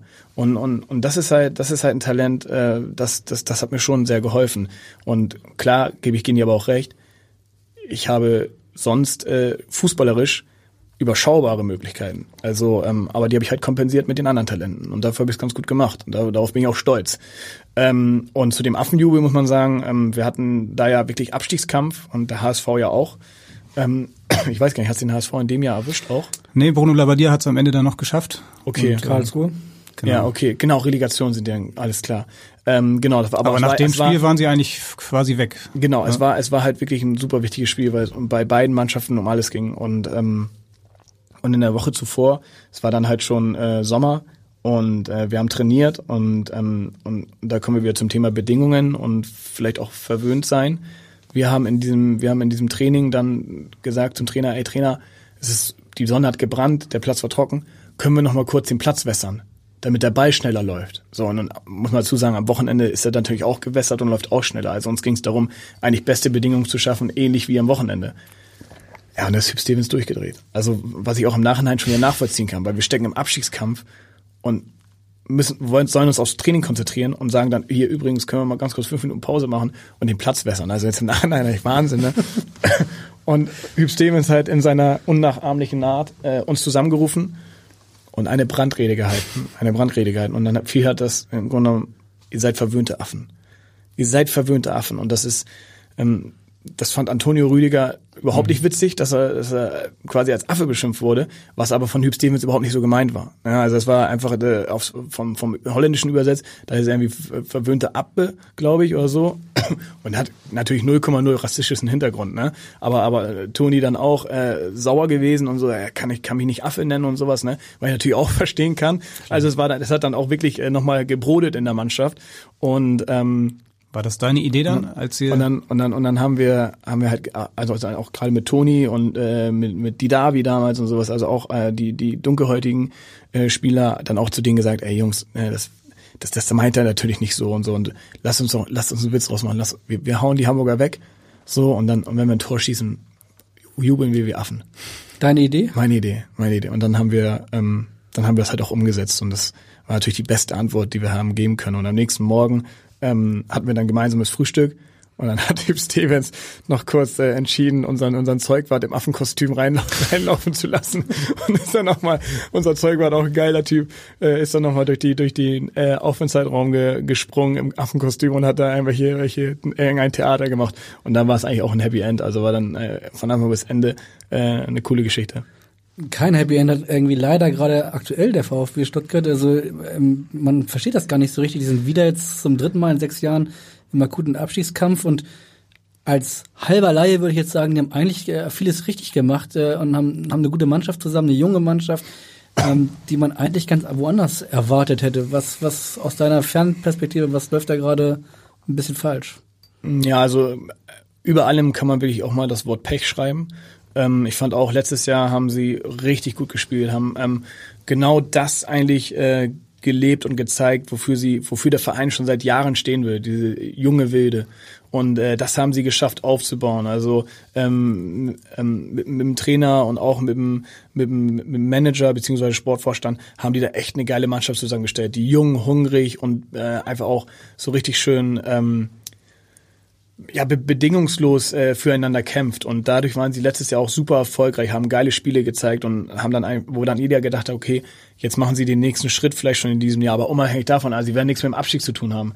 Und, ähm, und dieses Jahr ging einfach alles schief. Also ähm, Verletzungsprobleme, sie haben wirklich damit mit Klajcic und äh, Silas haben sie zwei Langzeitverletzte gehabt, die da vorne einfach super, super wichtig waren äh, für die Tore. Dann hatten sie, glaube ich, irgendwie gefühlt die, mit die meisten Corona-Fälle äh, in, den, in den letzten Monaten, wo sie immer wieder reagieren mussten und, und, und sind dann halt einfach in so einen Negativstrudel geraten, wo sie dann natürlich, und da sind wir wieder bei dem Thema Druck, wo sie dann natürlich jetzt auch einfach drinne stecken, wo sie sagen, alles klar, ähm, klar können wir für vieles nichts, aber wir stecken jetzt im Abstiegskampf. Und wenn Scheiße läuft, finden wir uns nächstes Jahr in der zweiten Liga wieder. Und dann. Und dann passiert so ein Elfmeter wie kurz vor Schluss, so ein Blackout. Blackout. Genau, genau, genau. Und dann, dann passieren natürlich auch solche Dinge. Und, und genau, aber genau das ist es. Weil dann fängt der Kopf an zu arbeiten. Und wenn du sagst, wenn du siehst, alles klar, 88. Minute, wir müssen dieses Ding jetzt ziehen, weil das hilft uns unglaublich weiter, dann bist du in der Situation angespannt. Und du bist nicht frei. Und, ähm, und genau das spiegelt sich gerade beim VfB wieder. Ja. Du hast ja in deiner Karriere eigentlich fast ausschließlich für Traditionsclubs gespielt, oder man kann sagen nur für Traditionsclubs, vielleicht jetzt mal Dassendorf abgesehen. Ähm, auch Tradition, ja. Ja, große Tradition. Sorry, liebe Dassendorfer. Stuttgart, Schalke, Werder, Hannover, HSV, auch Fortuna Düsseldorf. Alle tun sich jetzt irgendwie schwer, diese Traditionsclubs. Hast du dafür irgendeine Erklärung? Hat das mit dieser Tradition auch zu tun oder sind das alles Einzelfälle? Ich war immer zu teuer.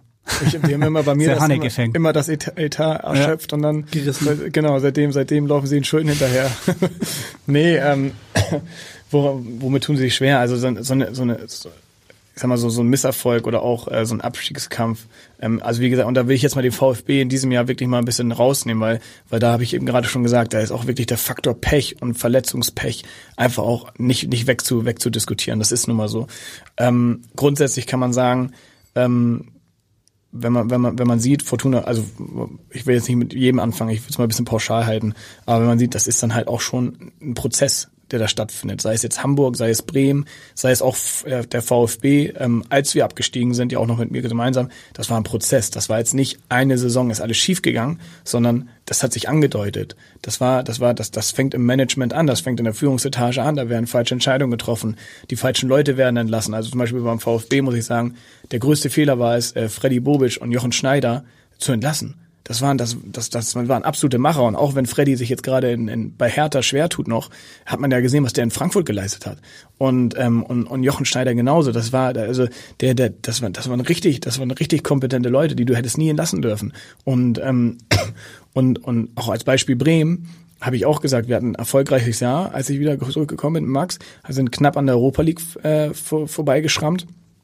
Und dann im nächsten Jahr war meiner Meinung nach ganz klar das Problem, wo sie ja noch abgestiegen sind, dass sie die Typen einfach alle weggepackt haben. Also sie haben, sie haben die Typen verkauft oder, oder ausgeliehen und, und hatten in der Kabine im Grunde genommen alles tolle Spieler, aber da war keiner dabei, der, der eigentlich gerne mal den Hut auf hatte oder der mal das Kommando übernommen hat oder der auch mal, der auch mal Dinge angesprochen hat und hinterfragt hat. Die waren, da waren sie zu lieb und das ist natürlich dann auch eine, dafür kann der Spieler nichts, weil ähm, der Spieler ist wie er ist. Das sind das sind ja Charaktere und da kannst du nicht sagen, so du bist jetzt Kapitän und das machst du jetzt super sondern entweder du bist dafür geboren oder bist es nicht. Und, ähm, und da, da sage ich halt auch, dass, da war es dann in meinen Augen Missmanagement, weil der Kader nicht so zusammengestellt wurde, wie er dann vielleicht mal für schwere Zeiten hätte zusammengestellt sein müssen. Wenn man den, den Fokus ein bisschen noch weiter aufzieht, also das ist ja jetzt die Abstiegssaison von Werder gewesen, du warst selbst noch dabei, äh, in Hamburg redet man nicht gerne drüber, aber es ist nun mal wie es ist, 2009, da standen die beiden Clubs äh, nicht nur an der Spitze von Deutschland, sondern auch international ziemlich, ziemlich, ziemlich gut da. Ähm, Glaubst du, dass man auch da seitdem Parallelen zielen kann oder ist das jetzt zu weit hergeholt, wenn wir jetzt 13 Jahre zurückgehen? Ja, also beim, beim HSV war es natürlich, kann man schon sagen, grundsätzlich so, ähm, dass, dass die Führung, da, da war es nie ruhig. Also es die war also gefühlt die letzten 12, 13 Jahre, wie du sagst, seit dieser äh, seit, seit diesem be berühmten Derby-Wochen oder dieser Derby-Saison ähm, war es eigentlich immer unruhig beim HSV und ähm, und, und diese Unruhe, das, das überträgt sich jetzt nicht direkt auf die Mannschaft. Ne? Also so ist es nicht, dass wir da in der Mannschaft sind und sagen, oh mein Gott, äh, hier äh, das Präsidium äh, tagt wieder und äh, die streiten sich da gerade, so können wir nicht trainieren. Also ne, da waren wir schon frei von. Aber es ist natürlich diese, dieser Rattenschwanz, der hinterhergezogen wird. Äh, die, es werden Leute entlassen, es kommen neue Philosophien, es werden neue Trainer eingestellt, wieder andere Philosophie. Also äh, es ist sehr unfassbar viel Wechsel da und ähm, es, es, es stabilisiert sich halt nichts. Und das wirkt sich natürlich irgendwann auch auf die Leistung der Mannschaft aus. Da kannst du noch so gute Spieler haben. Ähm, das, das, das muss halt auch zwischenmenschlich immer passen. Das ist halt einfach so. Wir sind halt am Ende des Tages auch einfach Menschen und keine Maschinen. Und es muss halt auch, es muss halt auch passen. Und sowas muss sich halt auch irgendwo finden. Und so, da muss man halt auch mal gemeinsame Dinge erleben. Aber wenn man halt nach sechs Monaten oder so immer wieder jemand Neues vorgesetzt bekommt, ähm, dann, dann kann sich da auch nichts finden und auch nicht, kann auch nichts wachsen. Und, ähm, und das war sicherlich auch ein Riesenproblem am HSV, dass du da halt einfach nie Ruhe hattest. Du hattest immer viele, viele Ideen und auch sicherlich viele gute, aber halt du hattest selten einen gemeinsamen Weg. Und da muss man jetzt sagen, da habe ich zum Beispiel auch beim HSV auch gerade ähm, mit Jonas Bold und, ähm, und auch beispielsweise Marcel Jansen, hat man das zumindest Gefühl, dass sie sich da oben sicherlich nicht immer einig sind, aber sie, sie, sie gehen einen gemeinsamen Weg. Und, ähm, und, und das glaube ich, äh, dass das führt auch dazu, dass die Mannschaft und auch das Trainerteam fern, also natürlich vorausgesetzt die Ergebnisse passen, ähm, dann, dann auch in Ruhe arbeiten können. Bei Werder war das ja eigentlich genau andersrum. Also da hat man ja über die Jahre eigentlich immer ruhig arbeiten können. Es war immer diese Werder-Familie, von der gesprochen wird. Frank Baumann ist jetzt seit vielen Jahren da. Trotzdem ging es dann auch so Jahr für Jahr ein bisschen bergab. Finanziell vielleicht dann auch nicht die ganz großen Möglichkeiten gehabt wie andere Vereine. Siehst du da irgendwo noch den Hauptgrund, warum es dann bergab ging? Ja, also es ist natürlich jetzt auch, auch schwierig, da jetzt alles aufzurollen, äh, wenn man selber nicht äh, dabei war. Und, ähm, und bei Werder, ich kriege das jetzt die letzten, äh, die, die letzten zehn Jahre sicherlich nicht so sauber zusammen. Aber da war es natürlich schon so mal, also als ich gegangen bin und als ich dann noch gegen Werder gespielt habe, da hat dann noch ein Per Mertesacker gespielt, noch ein Clemens Fritz, noch ein Thorsten Frings, ein Claudio Pizarro. Ähm, Mesut ist, glaube ich, dann auch, also ja, ich glaube, der ist auch noch irgendwie 2010 oder so gewechselt oder sowas. Also, aber auf jeden Fall, ähm, da, da waren natürlich auch noch viele Spieler und viele Typen, äh, die, die einfach auch eine Riesenqualität hatten und die haben ja trotzdem, die waren ja immer trotzdem im oberen Drittel dabei. So, und dann, und dann, ich sag mal, als dann, als dann so diese, diese Achse, Tim Borowski, als dann diese Achse äh, gebrochen ist, wo dann, wo dann, wo dann Per nach, nach London gegangen ist, ähm, Borowski aufgehört hat, äh, Frings aufgehört hat, da ist natürlich auch auch Baumi dann aufgehört hat, dass er, das war halt einfach, das war einfach eine Achse, die haben sich auch zu 100 Prozent mit Werder identifiziert. Und das war schwer, glaube ich, schwer zu kompensieren und schwer aufzufangen. Und ähm, und und da sind wir halt wieder beim, beim Thema Kaderzusammenstellung. Die helfen nicht immer die besten individuellen Spieler sondern die hilft am Ende halt auch einfach eine, eine richtig intakte Mannschaft. Und für eine intakte Mannschaft sind halt Führungsspieler gefragt. Und da geht es halt nicht nur darum, dass die die Führung auf dem Platz übernehmen und einen Elfmeter schießen, sondern das geht darum, auch in der Kabine eine gute Stimmung zu erzeugen und auch gemeinsam was zu unternehmen. Und wenn da dann halt 20 Leute sitzen, die einfach alle froh sind, wenn sie aus der Kabine raus sind und nach Hause fahren, dann kann das nicht erfolgreich sein. Und ich glaube, glaube, dass das auch die größte Herausforderung eines Managers ist oder eine, eines Vereins, so eine Mannschaft auf den Platz oder, oder in die Kabine zu bekommen, die dann am Ende miteinander harmoniert. Weil klar, im, im Face-to-Face-Gespräch, wenn jemand zu dem Verein wechseln will, ist das immer toll und nett. Aber wie er dann wirklich nach ein paar Wochen ist und auch mit Frustration und so weiter umgeht, das ist dann immer schwierig zu beurteilen. Ja, 2009 hattet ihr noch diese Liga bei Werder damals mit Tim Wiese im Tor, Frank Baumann natürlich dann auch, Clemens Fritz, du hast ja alle angesprochen, Claudio Pizarro und natürlich auch Thomas Schaaf als Trainer, der hat dich damals dann als ganz junger Spieler das erste Mal eingesetzt, ne? In den Werder-Wochen, glaube ich sogar. Oder vorher schon, aber dann in den Werder-Wochen auch auf einer ganz besonderen Position. Ja. Ähm, ja, ja, genau. Das war also das war ja die Saison, wo ich so ein bisschen ähm, dann in Anführungsstrichen den den den Start hatte in der in der Bundesliga ähm, und habe dann irgendwann mal Not, Not gedrungen, weil Clemens über Nacht ausgefallen ist, äh, Krankheit, äh, Frings auf keinen Fall hinten rechts spielen wollte, ähm, hat Frings auf einmal gesagt, stell Hanno auf, stell Hanno hinten rechts auf. Der macht das.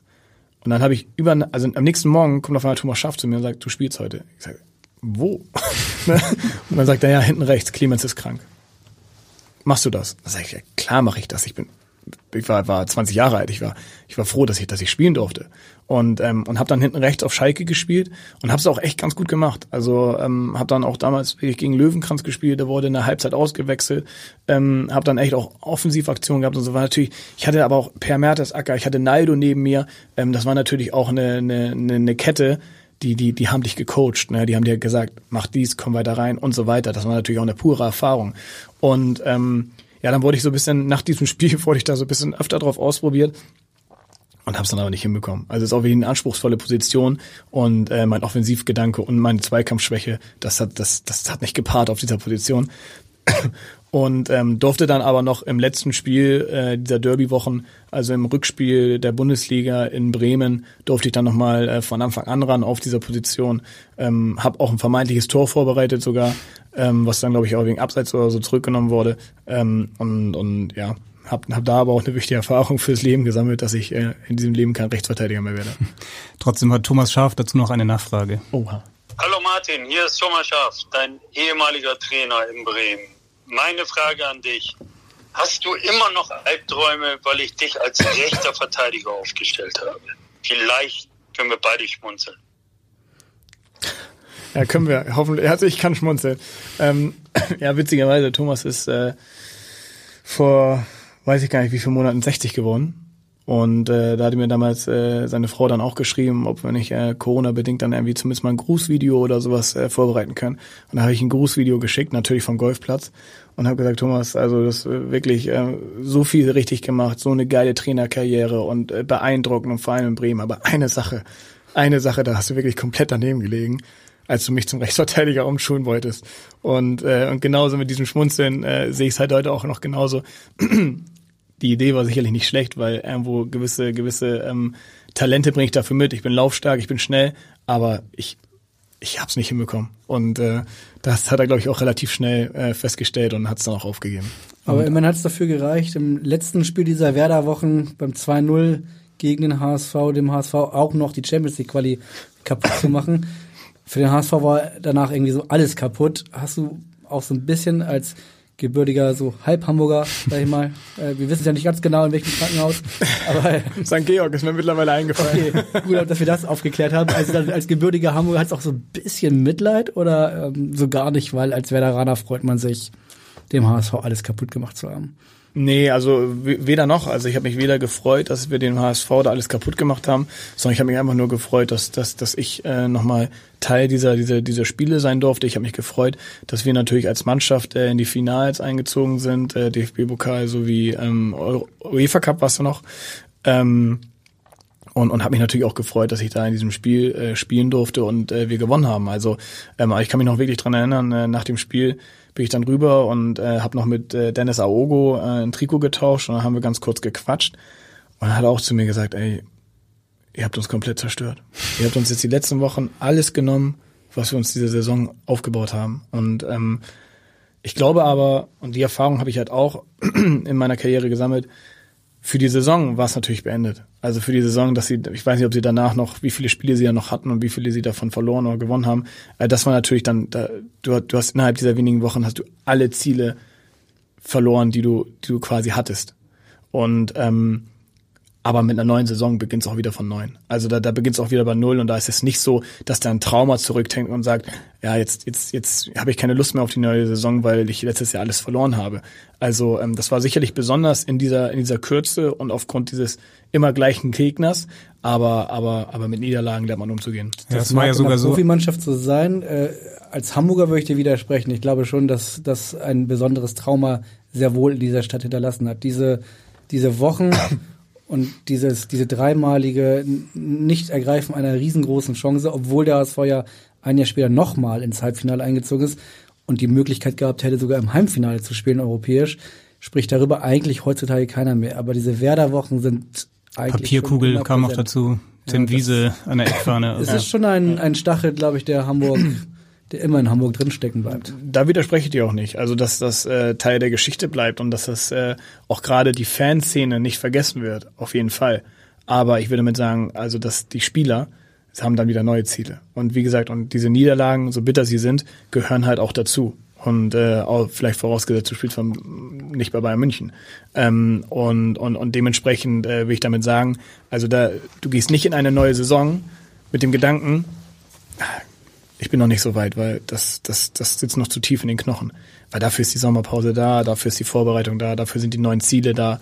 Ähm, da, nee, also da, deswegen, das glaube ich halt nicht. Für die Saison gebe ich dir vollkommen recht. Die war gelaufen von HSV dass die Fanszene und auch die Stadt äh, darunter heute noch leidet, äh, glaube ich dir auch, ähm, aber die Spieler nicht. Umso besser hat es dann dem, dem HSV und den Fans getan, als im Hinspiel dann in Bremen gewonnen wurde, jetzt ähm, in dieser Saison. Da wurde dann auch hinterher nochmal die Papierkugel rausgeholt vom HSV und ein kleines schönes Video gemacht. Du warst ja auch dabei. Ähm, wie ist das dann vor so einem Spiel eigentlich als Experte? Kannst du da nochmal mit dem einen oder anderen Spieler oder Verantwortlichen locker plaudern oder sind dann auch wirklich alle so angespannt, ähm, jetzt wo du dann auf der anderen Seite stehst? Ja, auch das ist individuell. Also ich sag mal, mit den Spielern, die sind natürlich schon dann auch ziemlich konzentriert und wollen sich da ja auch nicht zu Schulden kommen lassen. Ne? Das ist ja auch wieder diese öffentliche Wahrnehmung.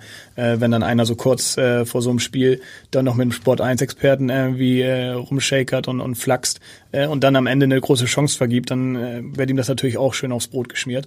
Deswegen ist man da als Spieler immer ein bisschen zurückhaltender aufgrund dieser öffentlichen Wahrnehmung.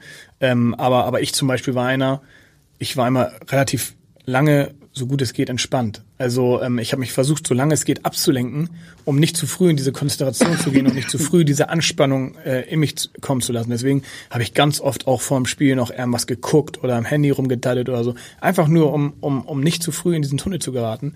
Und, ähm, und so geht's vielen Spielern auch. Also viele Spieler sind bis zum Anpfiff noch total entspannt und locker und bei den Verantwortlichen eher noch mehr, weil sie ja wissen, okay, bis jetzt haben sie alles dafür getan und vielleicht ein Trainer mal ausgenommen, aber als Beispiel Jonas Beuth, mit dem habe ich dann auch äh, vorm Spiel dann noch gequatscht und, äh, und, und geflaxt und über andere Themen gesprochen, weil, weil er natürlich auch weiß, alles klar, jetzt habe ich keinen Anfl Einfluss mehr, keinen direkten auf dieses Spiel, sondern das, das hatte ich die ganze Woche davor und jetzt freue ich mich und bin aufgeregt, aber ähm, jetzt, jetzt sicherlich nicht mehr verbissen, äh, so ich jetzt nicht mehr lachen darf. Ja, Jonas Bold ähm, ist ja auch Düsseldorfer, nicht, glaube ich, gebürtig, aber da lange gelebt. Du hast auch in Düsseldorf gespielt. Es gibt noch jemand anderen, der jetzt noch beim HSV ist, mit dem du in Düsseldorf zusammen gespielt hast. Weißt du, wen wir meinen? Der beim HSV ist und mit dem ich in Düsseldorf zusammengespielt habe. Mhm. Jetzt ist ein großes Fragezeichen. Hat auch mit dem Management zu tun und der Kaderplanung. Ach so, oh, gut, dass du sagst. Ja, alles klar. Ich wollte gerade sagen, ich habe doch, äh, ähm, ich hatte gar keinen, gar keinen Mitspieler mehr. Aber Klaus Koster natürlich, ja klar. Kaderplanung. Genau, und den hören wir jetzt. Moin Martin böse Zungen behaupten, dass du mittlerweile jede Möglichkeit nutzt, dich zu Hause rat zu machen. Vielleicht hat das mit dem dritten Kind zu tun. Ich muss mal bei Sharon nachfragen, ob das auch wirklich alles so rechtens ist. Ähm, eine kurze Frage natürlich auch von mir. In Düsseldorf bist du viel noch als King of the Ring in Erinnerung. Und ähm, da wird die Zuhörer sicherlich interessieren, welchen ehrenvollen Titel du da mehrfach verteidigt hast und welche Auswirkungen das auf dein Trainingsoutfit hatte. Ansonsten hoffe ich, dass wir uns bald wiedersehen und wünsche dir viel Spaß im Podcast. Mach's gut. Ciao, ciao. Ja, Klaus Costa, Chefscout beim HSV, ja. will wissen, was hat es mit dem King of the Ring auf sich? Ja, also es ist, äh, ich glaube, da, da hört man auch schon mal ganz gut raus, welche Truppen dann auch wirklich, äh, wo, wo man richtig Spaß hatte. Ne? Also jetzt äh, der Fülle da mit äh, mit dem mit dem mit dem Schmetterling und jetzt hier King of the Ring. Auch auch Düsseldorf war so ein Fall. Da sind wir, ja, äh, ich bin ja hingegangen, da ist Düsseldorf aus, aufgestiegen aus der dritten in die zweite Liga und wir haben um den Aufstieg dann direkt in diesem Jahr mitgespielt. Also ähm, sind am Ende Vierter geworden und äh, und, und werden fast äh, mit Düsseldorf durchmarschiert aus der dritten in die erste Liga. Und ähm, und das war halt auch ein Fall dessen, wir hatten gar nicht qualitativ die beste Mannschaft, aber wir hatten eine richtig geile Truppe. Wir hatten so viel Spaß, wir waren äh, so viel unterwegs, also auch die Düsseldorfer Altstadt und sowas und auch Karneval und sowas, alles da. Alles die, mitgenommen. Die, die, Feste gefeiert, wie sie, wie sie fielen. Und, ähm, und King of the Ring war so eine, so eine Competition von, von Norbert Meyer dann auch eingeführt. Auch übrigens richtig geiler Trainer und auch perfekt für so, für so eine Stimmung. Ne? Also der, der, der kann halt einfach so eine Stimmung in der Mannschaft äh, steuern und ähm, und, und, und, und konnte damit halt auch super mit den Spielern umgehen. Da kann man unglaubliches äh, Personalmanagement. So, was halt auch wichtig ist, dass man, dass man alle bei der Laune hält, ne? Und, äh, und, und, und King of the Ring war halt so ein Ding, ähm, je, wir haben fast vor jedem Training uns warm gespielt im Kreis. Ne? Also fünf gegen zwei oder sechs gegen zwei und zwei in der Mitte, die jagen müssen. Und äh, für jede Doppelrunde, also sagen wir mal 20 Kontakte und für jeden Beinschuss gab es einen Strich auf so einer auf so einer Tafel in der Kabine und am Ende des Monats der mit den meisten Strichen wurde King of the Ring und musste dann, glaube ich, ich weiß gar nicht, ob es ein Training war oder eine Woche lang mit so einer, mit so einem Zum Disco-Outfit, so ne? Pailletten, Paillettenhemd äh, das Training machen und hinten stand King of the Ring drauf. Und das war halt, also war wirklich eine Schmach, damit rumzulaufen. Das war auch super störend. Und Du ähm, musstest relativ häufig damit rumlaufen, offenbar. Quatsch. Natürlich, natürlich, ich glaube, ich habe es einmal getragen und da war aber auch auch so, weil die letzte Trainingswoche dann die Jungs, die mit mir in der Verlosung waren, sich alle krank gemeldet haben, weil sie Angst hatten. Die haben sich lieber krank gemeldet und am Wochenende nicht gespielt, statt statt noch irgendwie ein, zwei Striche zu sammeln und am Ende King of the Ring zu sein. Weißt du, also so so so wichtig war es dann irgendwann. Und ähm, ja, ich habe es vielleicht einmal getragen, das kann schon sein. Ich glaube, ich habe nochmal nachgelesen und du hast damals sogar gesagt, so Kreisspiel ist jetzt auch nicht unbedingt deine große Stärke. Hat sich geändert. Hat sich geändert, Hat sich ja. geändert, ja. Spiele ich jetzt mittlerweile sehr gerne. Und ähm, aber stimmt, Mit das Tim war, Leipold zusammen. Das war, das war, ja, stimmt, aber es war, war eine Zeit lang, ähm, musste ich mich da wirklich dran gewöhnen. Also ähm, da, da lernt man schon was dazu in der Zeit. Eigentlich müssten wir jetzt in unserer Abschlusskategorie, die Top 3 heißt, äh, fragen, wer die Top 3 King of the Rings waren, aber wir haben uns eine andere, äh, für eine andere Sache entschieden und hören erstmal ganz kurz nochmal, wie die Abschlusskategorie heißt. Meine Top 3. Genau, nicht deine Top 3 King of the Rings, sondern deine Top 3 aktuellen Zweitligastürmer würden wir dich gerne mal äh, zu abfragen. Fangen wir mal mit dem dritten an. Ein paar haben wir heute schon gehört, ne? das Daniel ist- ja, Ginczek, deswegen- Niklas Füllkrug. Wollte ich gerade sagen, das ist ja echt schwierig gerade. Bei St. Also- Pauli gibt's ja auch noch einen, mit dem du mal zusammengespielt hast ja, in ja. Österreich. Es gibt ja echt ein paar gute, ne? Also meine Top 3, also das ähm, muss ich, mal, ich, ich also zum Beispiel Simon Terodde lasse ich jetzt mal außen vor, weil das ist natürlich ein absoluter Top-Stürmer und vielleicht sogar der Top-Stürmer aller Zeiten der zweiten Liga. Ähm, aber den lasse ich außen vor, weil ich mit ihm nicht zusammengespielt habe. Deswegen sind meine Top 3 ähm, definitiv äh, auf der 3 Guido Burgstaller, auf der 2 Ginczek, aber auch nur, weil er jetzt äh, erst wieder neu in der zweiten Liga ist. Und auf der Eins ist für mich Fülle. Fülle, also weil wir halt echt einfach auch, äh, also auch mit, mit, mit Guinea gemeinsam geile Sturmtour gebildet. Äh, Guido kenne ich aus der Nationalmannschaft und das sind deswegen auch meine Top 3, weil es halt, weil ich sie persönlich alle kenne und schätze und, ähm, und ja, so ist meine Top 3 der Stürmer. Und das, das Top-Sturmduo der Liga, Füllkrug, Duxch aktuell? Ja, würde ich schon sagen. Also, ähm, Oder Ginczek Hennings, auch nicht so schlecht, ne? Auch geheim. Rufen, Am Wochenende äh, sehr Rufen- gut gespielt, muss man Wollte ich sagen. ja sagen, Rufen kenne ich ja auch noch aus meiner Hamburger Zeit. Äh, Wir haben zusammen in der Hamburger Auswahl gespielt und waren auch echt äh, damals eng befreundet und ähm, und auch so jetzt äh, immer mal wieder ganz, also ganz wenig, aber auch immer mal wieder Kontakt gehabt und uns gefreut, wenn wir uns sehen. Ähm, auch ein geiles Duo. Also auf jeden Fall auch gerade die beiden, also die haben ja so eine Power und dann links und rechts Fuß. Ähm, auch ein geiles Team, also da kann noch richtig was passieren. Also der Sturm, das das Tor von Ruven Hennings am Wochenende, wo äh, Khalid Narei die Vorlage rein reinspielt und er mit der Hacke war auf jeden Fall sehr ansehnlich. Ja, aber wir werden am Wochenende auf jeden Fall auch ein paar gute Stürmer auf dem Platz sehen. Henrik hat schon angesprochen, das wahrscheinlich beste Sturmduo. Dazu kommt dann auch noch vom HSV Robert Latzel, der jetzt auch nicht so ganz blind ist. Ähm, dürfen uns auf jeden Fall auf das Spiel freuen, glaube ich. Äh, wir können dich nicht entlassen, ohne dass du uns einen Ergebnistipp äh, bereithältst. Was meinst du?